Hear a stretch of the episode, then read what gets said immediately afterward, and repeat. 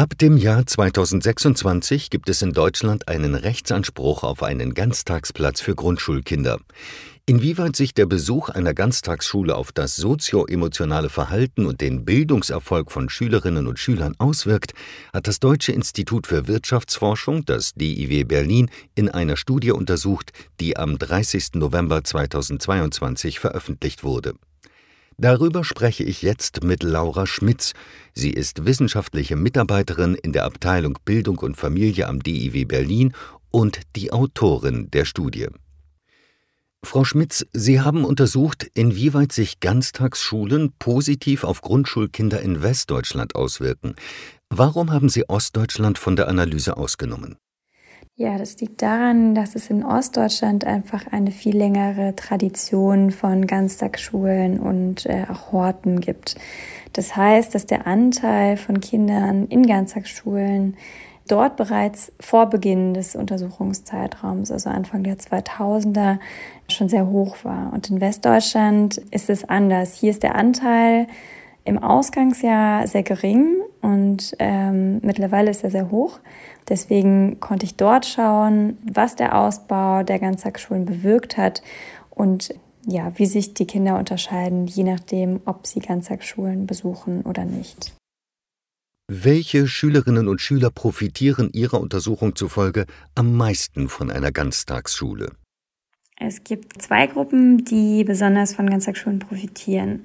Zum einen sind das Kinder alleinerziehender Eltern, äh, und zwar mit Blick auf ihr Sozialverhalten als auch in Bezug auf ihre Deutschnote. Und eine zweite Gruppe, die von Ganztagsschulen ähm, profitiert, sind Schülerinnen und Schüler, die freiwillig am Ganztag teilnehmen. Und für diese Freiwilligkeit ist statistisch wichtig der Begriff der sogenannten Resistenz. Der äh, bezieht sich auf die Wahrscheinlichkeit, ob ein Kind an Ganztagsprogrammen teilnimmt oder nicht.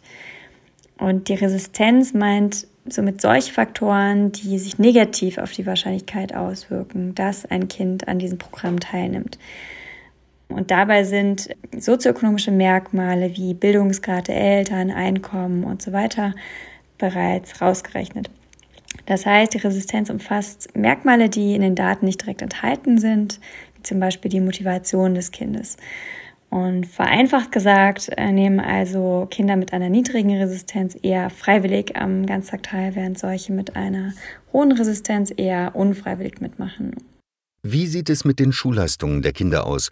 Haben Schüler und Schülerinnen, die ganztags zur Schule gehen, bessere Noten? Einen übergreifenden Effekt auf die Schulnoten, der für alle betrachteten Gruppen gleichermaßen gelten würde, kann ich leider nicht finden. In vielen Fällen ist der gemessene Effekt statistisch nicht signifikant, also zu impräzise gemessen, um hier eindeutige Aussagen treffen zu können. Was ich aber erkennen lässt, ähm, ist, dass diese Gruppe von Kindern alleinerziehender Eltern schon mit Blick auf ihre Deutschnote vom Ganztagsbesuch profitiert. Es gibt verschiedene Formen von Ganztagsschulen. Welche ist Ihrer Meinung nach am besten geeignet, das Sozialverhalten von Grundschulkindern positiv zu beeinflussen? Der grobe Unterschied bei den verschiedenen Ganztagsmodellen ist, dass bei der offenen Ganztagsschule die Teilnahme an der Nachmittagsbetreuung freiwillig stattfindet und bei den gebundenen Ganztagsschulen die Teilnahme verpflichtend ist. Ähm, dann gibt es noch ein teilgebundenes Modell, wo die Teilnahme an bestimmten Wochentagen oder nur für bestimmte Klassen verpflichtend ist. Und da ich beobachten kann, dass Kinder bei einer freiwilligen Teilnahme vom Ganztag profitieren, kann man sagen, dass die Selektionsmechanismen an Ganztagsschulen sozusagen effizient sind. Also dass ohnehin die Schülerinnen und Schüler, die von einer Ganztagsschule profitieren, dieses Angebot auch nutzen. Und das spricht dann ganz klar für das Modell der offenen Ganztagsschule, an der, wie gesagt, die Teilnahme an den Programmen freiwillig erfolgt.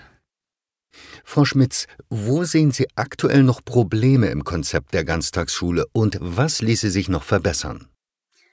Die Tatsache, dass sich keine Effekte auf die Schulleistung messen lassen, ähm, deuten darauf hin, dass die pädagogische Qualität des Aspekts der Hausaufgabenbetreuung an Ganztagsschulen offenbar noch nicht ausreicht, um wirklich effektive Leistungssteigerungen bei den Schülerinnen und Schülern zu bewirken. Der IQB-Bildungstrend hat vor kurzem ja einmal mehr aufgezeigt, wie schlecht es wirklich um die Schulleistungen von deutschen Schülerinnen und Schülern bestellt ist. Und von diesem Abwärtstrend äh, sind insbesondere Kinder mit niedrigem sozioökonomischen Status betroffen. Und diese Gruppen sind auch in Ganztagsschulen überproportional vertreten. Das heißt, dass den Ganztagsschulen hier eine besondere Verantwortung zukommt. Und deshalb braucht es meines Erachtens bessere und einheitlichere Qualitätsstandards für die Hausaufgabenbetreuung. Und um diese angesichts des ohnehin schon bestehenden Fachkräftemangels an den Schulen zu erreichen, müssen Bund und Länder einfach deutlich mehr Geld für Aus- und Weiterbildung in die Hand nehmen.